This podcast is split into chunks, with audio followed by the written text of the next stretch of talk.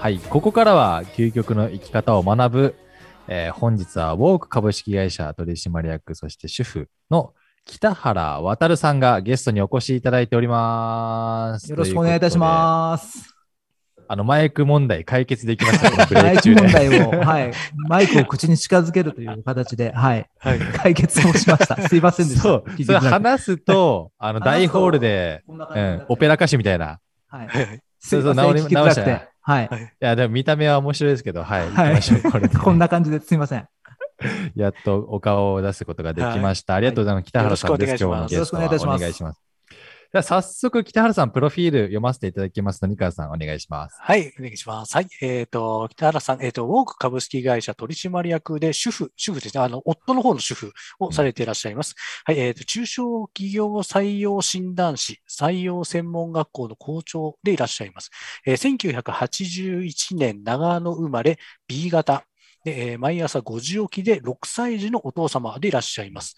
うんえー2005年から2021年まで、えー大手人材会社パーソルキャリアで採用に関する幅広い業務を経験。えー今年ですね、2022年、えーウォーク株式会社の取締役として、地方の中小企業採用支援事業、採用動あ採用動画メディア事業を担当。地方創生事業、中小企業向け北九州市立採用専門学校の初代校長をされていらっしゃいます。えー企業の採用設計、ブランディング、ナーチャリングに関するコンサルティング、採用講師、人事、経営者向け、学生、転職者向け、そして、えー採用動画、資料、説明会の企画、SNS の運用、オウンドメディアの設計などなど多岐にお仕事されていらっしゃいます。えー兼業主婦として日々の家事、育児、仕事に奮闘中ということで、えーご紹介させていただきました。よろしくお願いします。長いですね。すいません。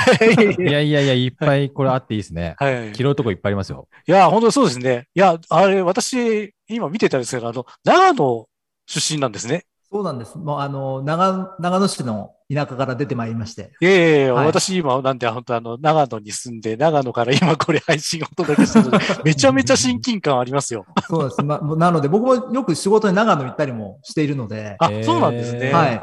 あらら、そうでしたか。、はいやいやいや、そうなんですよ。私なんで、あの、今、松本市ってところかあ、ら、はい、お届けをしておりますが、はい。長野市の永遠のライバルとして。そうですね。はい。仲がそうなんですよ。長野と松本はなんか、距離も離れてて、結構ね、そうだあーそういうのありますけれども。はいそうなんですね。いやいや、本当になんか、あの、なんかすごい親近感って嬉しいです。あありがとうございます。ありがとうございます。いやいやいや、なんかね、本当あの、プロフィールがすごいたくさん充実してらっしゃって、お尋ねしたいことが山ほどあるんですけど、とりあえず山盛り書いてあるって感じですけど。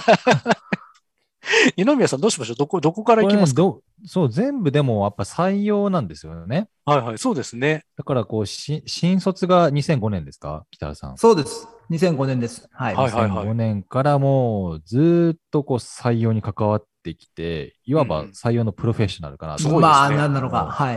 はいはい。こう、まあ、まず最初、まあ、こう、大手のね、人材会社、はいはい。パーソルキャリアで経歴積まれてますけれども、はいはそ昔々私お世話にな経りましたよ。あ、本当ですか？はい。昔々。まだあの、名前がパーソルさんになる前の 会社の時に、ちょっとだけお世話になりましたあ、ありがとうございます。はい。あの、サービスの方でお世話になりましあ、ありがとうございます。なるほどご利用いただきました。た。はい。で、まあまあまあ、皆さんご存知の方も多いかもしれないですけど、パーソルキャリアで、えーいろいろ採用に関する幅広い業務ね、経験されてるんですけど、そこから、だから、なぜ、こう、ウォーク株式会社、ウォークさんっていつ立ち上がったんですか？会社としては。立ち上がったのは去年ですね。はい。おーあもう本当に、まだ1期目です。はい。新、ななんていうんですかね、これから始まっていくようなそうです、そうです。スタートアップはいの採用会社だと思うんですけれども、こう、まあ、転職した経緯とか、大手から。そうですね。まあ、そもそも、あの、さっきの就活のご質問のところ、あの辺僕マイク調整して、心、心にある、あるのちょっと申し訳なかったんですが、めっちゃ申し訳なかった。そうだったんだ、やっぱり。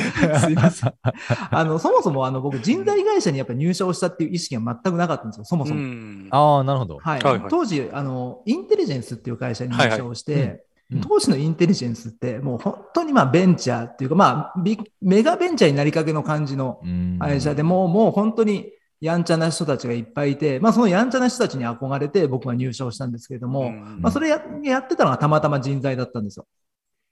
で、えっ、と、人材に全く、全く、うん、そうだな、全く興味がなかったんですけれども、えーまあそこで仕事をしていくので、当然人材の仕事をしていって、うんで、まあ、やりながら面白さをもちろん覚えていったんですけれども、そこから僕、キャリアが結構、いろいろ、そうなんですよ、いろいろやっていて、うん。ベースとしては僕は営業なんですよ。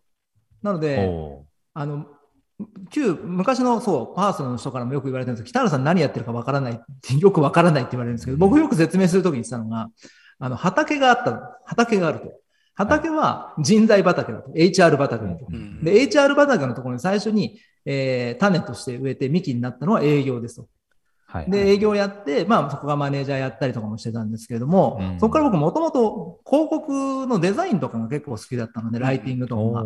で、そはい。こから自分で学校行って、えーライティングとか勉強したり、デザインの勉強したりをして、で、枝葉としてだんだんそのデザインとか、ライティングであるとか出てって、うんそこから、まあ、えーマーケティング系の話がさせてもらったりであるとか、セミナー講師やらせてもらったりであるとか、まあ、いろんな枝葉が出てって、最終的にもともと幹にあった、あの、営業っていうのを、いろんな、そのデザインとかライティングとかセミナー講師のマーケターみたいなやつで隠してって、結局よくわからなくなって、幹はわからなくなって。HR 畑になんか北原っていう木が一応立ったっていう感じだったんですよ。あああいやなのではい。そうなんです。だからもう、で、なった時に、で、あんま、まあ、いいか、大丈夫か。あの、そう、ごめんなさい。で、ウォークの経緯なんですけども、はい。あの、途中から、あの、副業をやってたんですよ。パーソルにいる時から。ううんんうん。で、やっている中でちょっと一つ思ったのが、あの、まあ、やっていけるなっても思ったんですよ。ピンで。ああ、そっちで。はい。ピンでやっていけるなって思ってたんですけど、パーソルっていう安定したところにいながら副業で稼ぐ、いろんな経験ができるとか、これ美味しいなって最初思ってたんですよ。思ってたんですが、やってるうちにこの副業の方が、うんえーあ、これ映ってないんだ。副業の方が、あの、うん、結構大きくなり始めて、逆にパーソルっていう看板がクソ生意気なことを言うと、ちょっと邪魔だなっていうふうに思い出した。なるほど、なるほど、なるほど。って感じなんですよ。で、えっ、と、まあ、ピンでやろうと思ってたんですけど、そのタイミングで、あのー今一緒にやってるメンバー、あのー経営者の人たちから、ちょっと話をする機会があって、ピンでやれることの範囲ってちょっと狭いなと思ったんですよね、一方で。うん。まあ生きて金を稼ぐことは全然できるけど、それこそ HR 業界で20年弱やってて、お前何残したの？何形に残したのって言われると、特にねえなっていうのがあって、うん。だったらそこで形に残すんだったらやっぱいけてる連中とつるんで、ピンじゃなくってもう一度挑戦してみるっていうのがいいのかなと思ったので、えー、ウォークっていう会社を立ち上げたっていう感じですかね。なるほど。立ち上げからずっといたんですね、多くは。あの、まあ、実質で言うと8月からや、立ち上がってはいたんですけど、稼働し始めたのは、まあ、今年入ってからかなっ。て感じです。あじゃはい。あもうほぼほぼ創業期そうですね。に関わっていると。北さん、ちょっとだけマイク近づけてもらっていいかな？このぐらいのはいいですか？すいません。ああ、です。で、えっと、そうですね。なんか、ウォーク、いや、もう、だから、パーソルさんは逆に、パーソルキャリアさん、かなり自由度があったわけですよね。そうですね。あの、自由にさせてもらってましたね。はい。うん。かなり自由にさせてもらってました。他の人がどうかはわかんないですけど、まあ、そんな中でもやっぱりもっと何かしらを変えたいのか、自分の領域を転換したいのかみたいなところかなとは思っていて、はい。まあ、ウォークに来て何をしようと思ったんですか？まず。まあ、残そうと思ったんですよ。あの、要は、うん、うまく、なんて言えばいいかな。いや、パーソルっていうでっかい箱を使ってやれることもちろんいっぱいあるし、ん実際やってるんですよね、みんな。それはそれで素晴らしいと。で、うんえーただやっぱり影響力が大きい反面、スピードっていう観点で言うと、どうしてもやっぱり当たり前なんですけどね、あのー時間はやっぱりかかるっていうところがある。で、はいはいそこに対して、まあ、正直フラストレーションも感じていたっていうところもあるので、で、うんピンっていう選択肢だったんですね、もともと。でも、ピンだとやれる範囲が狭いので、えっ、と、影響力も大きいことをやれるような組織体でありながら、自由にもできるっていうところで、行き着いたのが会社を立ち上げるっていうことだったんですよ。なるほど。ちなみに、ここでやっと初めてウォークの話をちゃんと聞きたいんですけど、ウォークとはどんな会社なんですか？これね、まさしく今そこを決めてるとこです。なるほど。そうなんです。そこをいかに定義づけていくかっていうところを実は今決めていくところで。はいはいはい。はい。なので、1期目のところは僕らの体力をつけていくっていうところで、はい。まずはもうまあ、わかりやすく売り上げを上げていくっていうところをやっていて、2期目以降のところで、じゃあさっき言った、それこそあの、二度手間の話とかもありましたけれども、まあそういった多くの方々ストレスに感じているようなところとか、そういったところをいかに解決していくのかっていうことを、まあ考えていくっていうフェーズですね、まだ。うんうんうん一応、領域としては、こう、新卒採用、中途採用の支援にはなってくるんですかね。えーっとね、そこも正直絞ってないです。おお、あ、もっとじゃあもう本当にこれから変えていこうと。ね。はい。働き方みたいなところもそうなのかもしれないですし、まあ、うんそれこそ今日のテーマも一つそうかもしれないですけど、僕自身があのはいワークライフバランスじゃなくて、ワークライフミックスとか、ワークライフブランドとかっていう話をよくするんですけれども、まあそういったような形で、働き方だけじゃなくて、生き方、生活みたいなところまでも踏み込んでいってもいいのかな。うんとは思ってますじゃあ、まあ何かこう、一本道を今作ってる途中というか、まあ、ライフとキャリアのこう掛け合わせを、北田さん自らもやりつつ、やってるんだと思うんですけど、はい。ちょっと分かんないところでいくと、こう、肩書きにもあって、そのせ採用専門学校の校長とか、優勝企業採用診断士とか、はいあんまり聞き慣れない。肩書きをお持ちじゃないですか。はい。そ、それは何なんですか？それはね、あれですよ、肩書き作ったんですよ。おーそれこそ、はい。副業をやっていくときとかに僕すごく思うんですけど、うんうん自分ではピンでやっていこうと思ったときって、うん自分が何者なのかっていうことをうん分かりやすく差別化をしていかなきゃいけないと。うん。まあ自分が持ってる能力とかスキルみたいなポートフォリオとして組んでいって、それはつまりこういうことなんですみたいなことを言わなきゃいけないっていうときうにん。うん。うん考え出したのがこれなんですよ。なので肩書きは作ったんです、僕が。なるほど勝手に。はい。これじゃあ何かあって引き継いだわけではなくて、本当に自分から全部、ゼロから作って、そうです。あの、採用専門学校の校長は、あの、実際にあります。採用専門学校自体は。はい。あ、そうなんえ、これはどういう人が通うんですか？これは、えっ、と、ある自治体さんと一緒に組んでやっていたものなんですけれども。北九州とか言ってあ、そうですね。はい。もう多分ね、はい名前ね、学校って今期から使わなくて塾になっちゃいそうなんですが、はいはい。はい。あの、要は、地方自治体、あ、地方の中小企業様の中でうん、やっぱり採用していきたい。なんだけど何していいかわからないっうんていう時に、えーまあそもそもなんか媒体使って人材紹介使ってじゃなくって自社の採用力を高めていくっていうことがうんやっぱり中長期的に見た時に必要だよねと。でもどうすればいいかわからない。っですね。ていう時に、えーその採用力、まあ僕採用力を25項目に分解してみたいな感じでやってるんですけれども、あ採用力を高めていくっていうことを、はいえー人事担当者の方とか社長さんとかもいらっしゃったんですけれども、ーうん来ていただいて、半年間ぐらいかけて一緒に、えー採用力を高めていくっていう。うんあの、これまあ、もともと、あんまり大丈夫かな言って大丈夫な。北九州市さんの方で UI ターンの施策の一環だったんですよ。はいはいはあそうなんですか。はい。UI ターンをさせるって言っても、そこにいい働き口がないと、やっぱり人戻ってこないよねっていうのが北九州市さんの方お考えであっうんうんうんて、じゃあ、いい仕事がないとダメだっていうのもあるんだけど、いい仕事があっても、それをちゃんと発信するうんことができないとダメだよねっていうこともあって、でもはい採用予算めちゃめちゃお金ボンボンかけられるわけではないので、っていうことを考えたときに自社の採用力を高めていくっていうときに、まあその解決策としてその採用専門学校っていうのをやってみましょうということでご提案をしたっていう感じですね。い。うんええあ、それは提案して、じゃあこう、自治体がちゃんと認めてくれたという形なんですか？そうですね。なのでもともとで言うと、すごいですね。媒体を出そう、出すって話だったんですよ。はいはいはい。当時僕らがいたデューダっていうところの原稿を出すって。でもそれだけだとダメだよねっていう先方も感じていらっしゃって、はいはいはい担当者さんも。なので、媒体に頼るんじゃないっていうところも一緒に進めていこうということで、あの、非常に先進的なお考えを持っていただいている担当者様だったんですけれども本、当そうですね。はい。で、やらせていただいたっていう感じですね。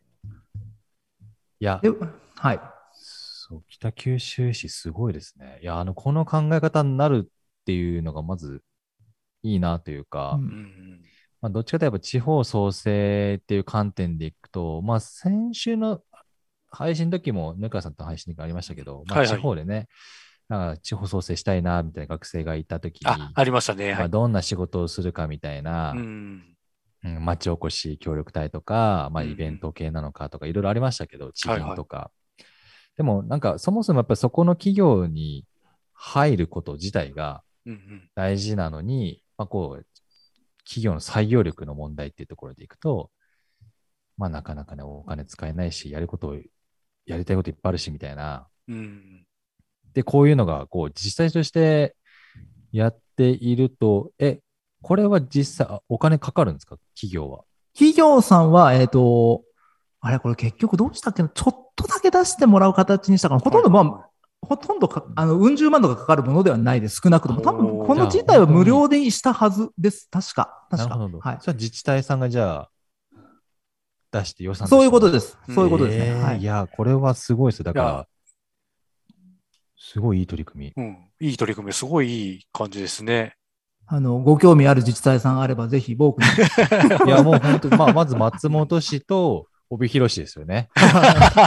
ぜひ。いや、絶対、いや、そう、いい企業はいっぱいあるんですよ。うんやっぱり、うん本当に。あのー多分どこのか、どこの地方にもあると思うんですけど、伝える術がないですよね、今は。ううんん、うん一緒くたにこうね、一覧になってしまう中で、こうね、そしてみんな悩んでるんで、同じ悩みを。はいはいはい。うん、まあ、いや、いい、い。会社とかもなので、あの、まあ私もなんかそっち側の方の人だったので、よくわかるんですけども、じゃあその人取りましょうとか採用しましょうっていうふうになった時に、やっぱりまず最初はその、じゃあそのナビサイトに登録するかとか、なんか広告を出稿するかみたいなのを考えがちなんですけども、それって結局その、それ頼みになってしまうので、結局そこが、が、あの、打てど響かずだったら、じゃあどうすんのっていう、結局そういうのがあるので、まあ今のね、その北原さんのお話聞いてて、その自分の会社の採用力を高めていくっていうのがすごいなんかいい言葉だなと思って聞いてました。ありがとうございます。はい。ね。いや、まあだからこう、今、まあ就活生、聞いてくださってる就活生なんかもいるかなとは思うんですけど、うんうん。もう、就活大変なのは就活生だけじゃなく、やっぱこう、企業も同じ思いだし、うんうん地方もそうだしってところで、まあこういう仕事もありますよね。こう、北原さんみたいな。はい、で、も、そうです。あの、なんか僕も先週ね、ちょっとちらっと見させてもらったんですよ。うん。で、あ、の、そう、地方の創生をしたいっていう時に、なんか直接的に地方の創生仕事をするっていうのもありなんだけど、何か仕事をしてると結局そういうことって回り回ってなんかいろいろできるようになってくるんじゃないのかなっていうのはすごく思うんですよ。別に HR 人材に限らずですけどね。僕の知り合いでも長野で今、あの地方創生みたいなことをやってる人間もいますけど、全く業界違うところからメーカーから行ったりとかしてたりもしますし、はいはいはいうん、全然できまできると思いますけどね、いろんな働き方が。最初から新卒でそこに行くっていうことじゃなくても、最終的には、まあそうですよね。こう、のりかわさんもそうですけど、まあ元々東京で働いていらっしゃってはいはい。いとか、あ、東京で働いてたのは一時的でしたっけ？や、あの、あ行ったり来たりしてるんですけど。あ、そうですよね。まあだから、そういうのもありですよね。だから、はい、そうです、そうです。知見を東京で得て、はい。また戻ってきて、うんうんうん自分と活性化していく、まあ、事業を起こすのか、そうですね。するのかっていうのもまあ一つ手ですしね。はいはいはい。うんなので、キャリア的な話でするんだったら、本当になんか一つ、さっき僕木の話をしましたけど、自分の幹が合ってると、そういう、そこを活かしていろんなところの畑のところに、あの、苗木を植えることができるんですよ。うんいろんなところに。幹があれば、ある程度。はい。まさに。なんかそういう生き方ですよね。だからいいいいですよね。なんか一つのことだけずっと同じ突き進めているパターンと、まあ北原さんみたいに、もうなんか、やりたいこと増えちゃうんでしょうね、北原さんはもそうですね。なんかやっていくと、やっぱり、う。うん。なんかできることがちょっとだけ増えていくと、うんそうすると、なんか、それこそなんか見える景色がちょっと違ったりとか、だからデザインの仕事を最初にした時も完全素人でやり始めたんですよ。はいはいはいうん完全、だから、二宮さんのやつが見てすごいなとかっていつも思ってるんですけど。でも、そうすると、完全に僕デザイナーになったわけでもないんですけども、デザインの仕事をちょっとやって自分でやれるようになると、あ、デザイナーってこんな観点でやってるんだとか、逆にデザイナーこんな点で困ってるんだとかっていうことが分かると、自分の仕事にすごくいい相乗効果を生むんですよ。ね確かにね。や、そうそう。だから本当にね、いろんなことを知ることは本当にいいことだなと思いますし、周り回ってね、まあ、こう、新しくじゃあ、北さんはウォークに関わって、うん、まあ、その過去の経験をもとに、どんどんどんどん新しいことにチャレンジできる状況を作っているっていうのもね、ありますから、うん。まあ、結構ね、まあ、今、経歴について結構触れましたけれども、まあ、そんな北原さんですけれども、はいはい。あの、主婦っていう肩書きを持ってるわけじゃないですか。すごい気になるんですよ、ここれ。れがね、そう、やっと聞けます、ここで。はい40 43分待ちまして、やっと、はいこの主婦とは何ぞやというところも教えてください。これは単純に僕が好きなんですよ。家事をするのが。うん。あの、家事ってやっぱすごく奥深くて、うんうんうん。あの、選択の仕方とか、あの、いかに効率的に、えー、なんだろう、あの、選択をしたりとか、料理をしたりとか、うん子供の相手をするとか、とか、そういったものって、む僕の中で言うと家事ってめちゃめちゃ戦略性を持ってるものなんですよ。お洗濯物の干し方とかも、一つ角度を変えるとか、あの、そういうものを変えるとめっちゃ変わるんですよ、マジで。ーはいはいはいはい。やったらすぐ成果がわかるっていうのがものすごく楽しくて。なので、、あの、もう、まあ趣、趣味っていうかな、だから僕さっき言ったように、仕事と生活の分け隔てってないんですよ、僕は。うんうんうん。はい。なので、仕事もやってて自分ができなかったことこととか、新しくチャレンジできるようになったりすると、すごく面白いじゃないですか。はいはい。うん家事ってね、それと一緒なんですよ。はあなので、やらされ仕事じゃなくて、これはもう自分から積極的にやっていることなんですよ。うんうんうんなので、ね結果的に、あの、家の仕事っていうのかな、家の仕事っていうのかな、はい、家事か。うん。まあ、家事をやってはいるんですけど、それはなんか、もう自分で勝手に、あの、好きでやってるっていう。仕事、仕事と同じ尺度なんですよ、僕の中で言うと。おえー北原さん、どこまでやってるんですか？家事。これ、じゃあ、うちの奥さん何やってるのかって話で、うちの奥さんもちゃんと働いてるので、そこら辺バランスを取って、ちょっと一応そ、こはね、まあ エクスキューズミ一応ね、そう、う。フォローしときつつ。はいえーっと、ご飯作ったり料理したりとか、はいはい。おえっ、と、料理まあ、掃除関連は、うちの奥さんに任せることが多いかあな。ーまあ、でも、あと、まあ、家事全般、ほとんど、洗濯、皿洗い。育児、皿洗いとか、育児。はい、うん皿洗いとか僕ももう、あの、こ両親共働きだったので、うんうんあの、皿洗ったりするのってもう、それこそ30年選手ぐらいだったりするので、全然苦じゃないっていう。うんうんうん。で、まあ、育児とかも、あのー結構結構やってるというか、あの、もう育児は、もう子供と遊ぶのは、もう、あとちょっと、今6歳なんですけど、あとちょっと経っちゃうと、子供が僕と遊んでくれなくなるじゃないですか。ああ、はいはいはい。ななので、僕遊んであげてるというより、遊んでもらってる感覚ですね。本当に。今しかできないと思って。そう、絶対そうなんですよ。その考えいいな。はいはい。だから、よく北原さんめっちゃ子供と遊んでて偉いですねって言われるんですけど、逆逆なんですよ。うんはい今じゃないと僕と遊んでくれないので、僕が遊遊ばせてもらってるっていう感覚ではあります。おおこれは録画しといて子供に見せましょう。はいはい。これはね、そうですね。いつか、こんなお父さんだったんだっていうのを、後がすごいやっぱいろいろ気づくんじゃないかなとは思うんですけど。そっかうん。え、ちなみに、の川さんははいどうですか、いや、めちゃめちゃわかりますね。いや、私もね、あの、比較的、私どちらかというと、あの、家事は掃除を担当する方なんですよ。はいはい。掃除機がけとうかん、トイレ掃除とかの方が多いですね。はい。それはなんかもうほぼほぼ毎日みたいな感じですけれども、その辺はなんかちゃんとちゃんと分けてやってるような感じですね。洗濯やってもらうとか。はいはい。うんみたいな感じです。で、その北原さんのそのお子さんに遊んでもらってるっていうのめっちゃめちゃわかります。えー本当にあの、なんで、本当だから、うん、あの、お子さんももう本当うち小学生なんですけど、あの、多分もうんう、うちも本当にもうちょっと、あの、年が、上に上がってくると多分遊んでもらえなくなるな、みたいな感じはするので。友達と遊ぶ時間の方が大事になってくそうです。もう、うんあの、遊んで、お父さん遊んでって言ってる、もらえるうちが花だなと思って本当そうですなね。るほどね。そっか。いやですよ、二宮さん。まだ僕ね、3歳、0歳なんで、これからかなとは思うんですけど、はいいや、もっと遊ばないとなって思いましたね、今。いやいや、もうぜひぜひ。うん家事はでもすごくわかる。僕も家事大、まあ好きなタイプ。まあ、唯一絶対やらないって家事は決めてるんですけど、選択なんですよ、それは。選択以外をやるっていう決めふん決めて。なんで洗濯やんないんですはいか、いや、なんかね、畳むのが苦手なんですよ。あの、それもそうだし、干すのが嫌いです。あの、その行為自体がめんどくさくて。面白いんですけど、他はすごい好きですよ。だから、水回りの掃除はもう大好きだから、いつも綺麗にしていくし、ああ、偉い。うん。料理も、まあ今ちょうど子育て中っていうのもあって大変なんで、嫁も。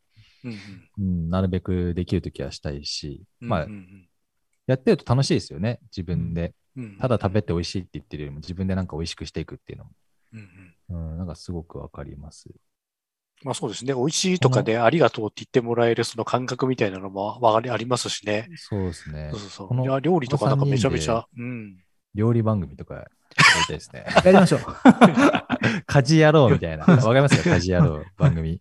やりましょ。そうそんな感じでね。はいそう、そっか、でも、で、じゃあそのために仕事は17時までって決めてるんですか、うんこれ。えーっとね、これ正確に言うと、あの、17時以降にやることもあるんですけれども、うん17時から少なくとも21時、21時には何かっていうと、うちの子供が寝る時間なんですけれどもはい。それまでは、えーっと、仕事、まあ、いわゆる外の仕事をしない。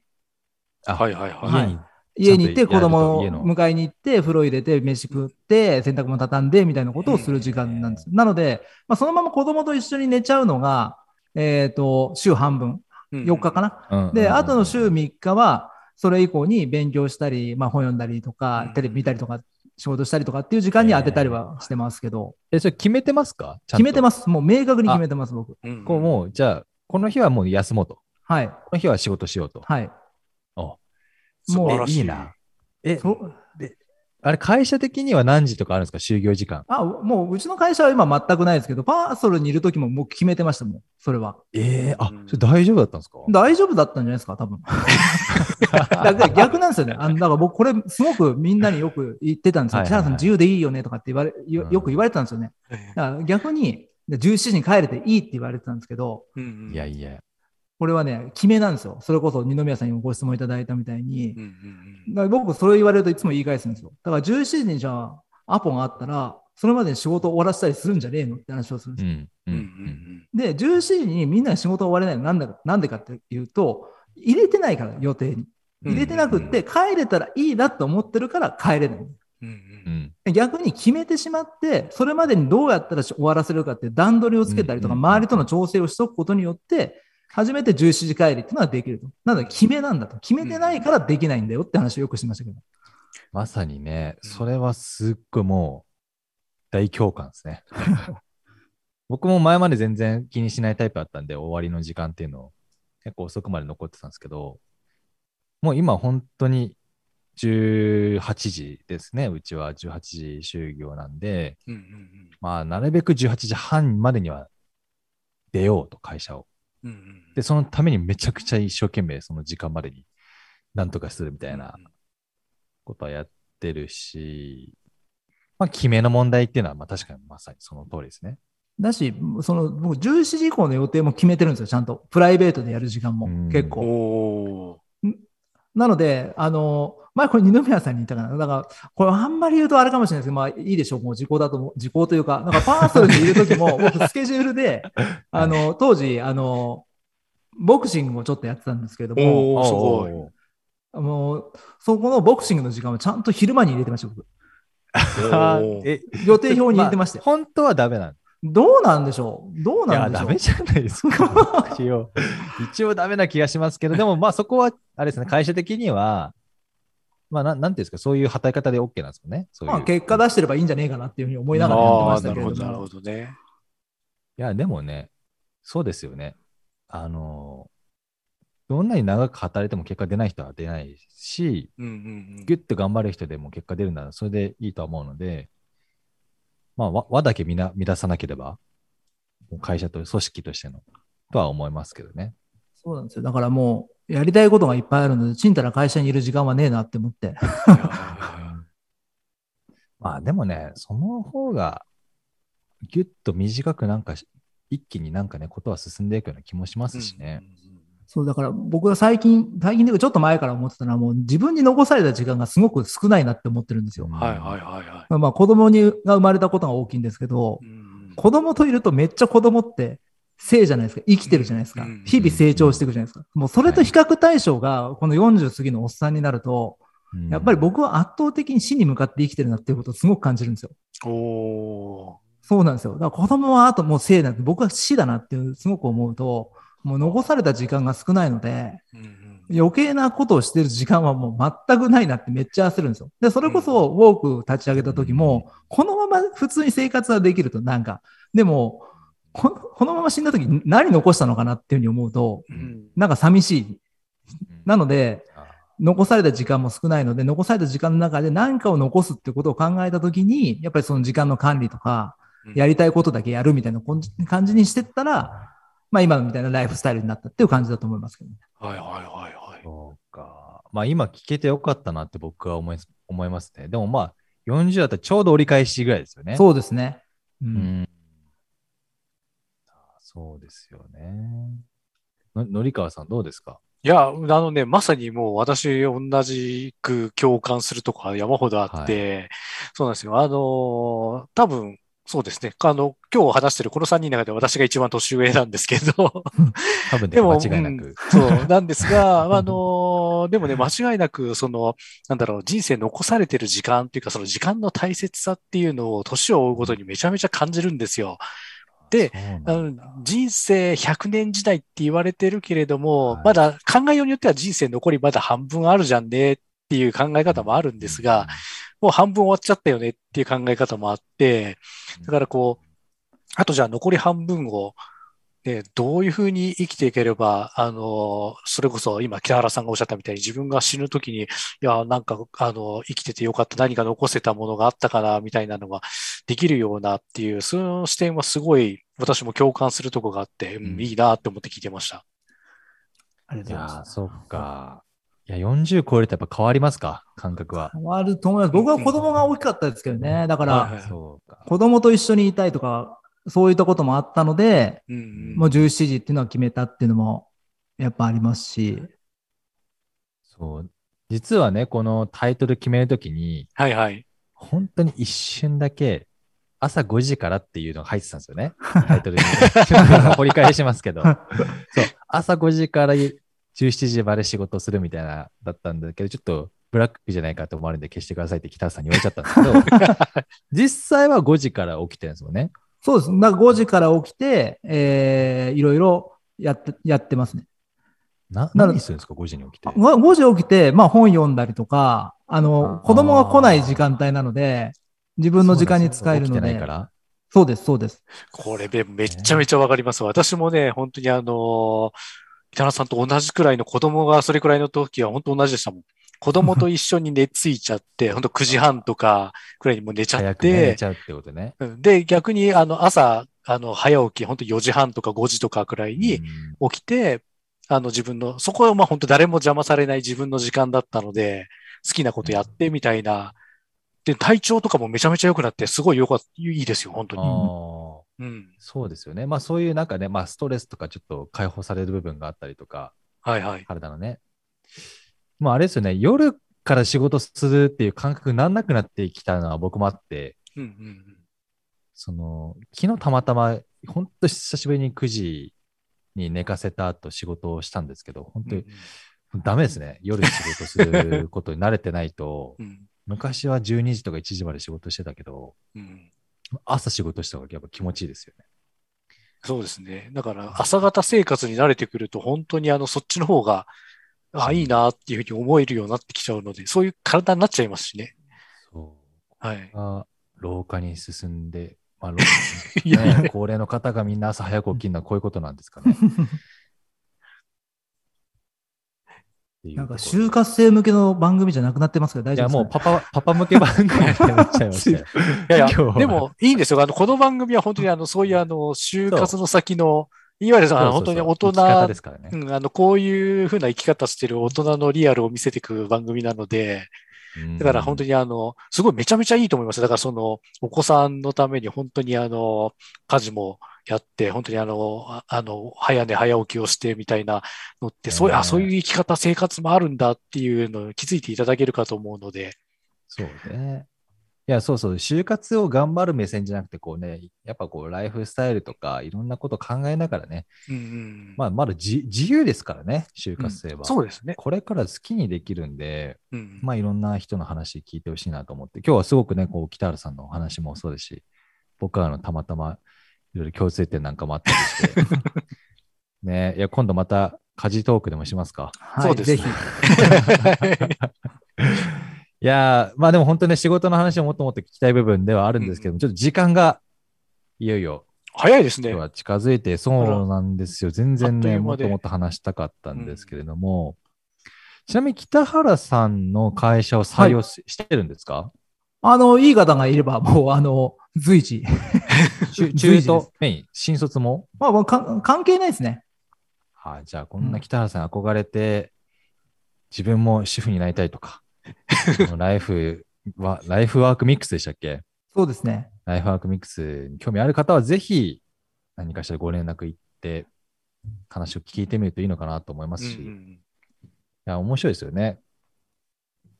あの、本当に自由に働けるんで、あの、うちの会社に限らずあの、なんか、変に、あの、昔の先輩の話を受け入れる必要はないので、うんうん自分のやりたいようにやる。まあ、でもそのためには、力とか、実績を残すっていうことも一方で必要ですけどね。うんうんうんまあ、確かにね、そこ責任がありますよね。自由にやる部分の。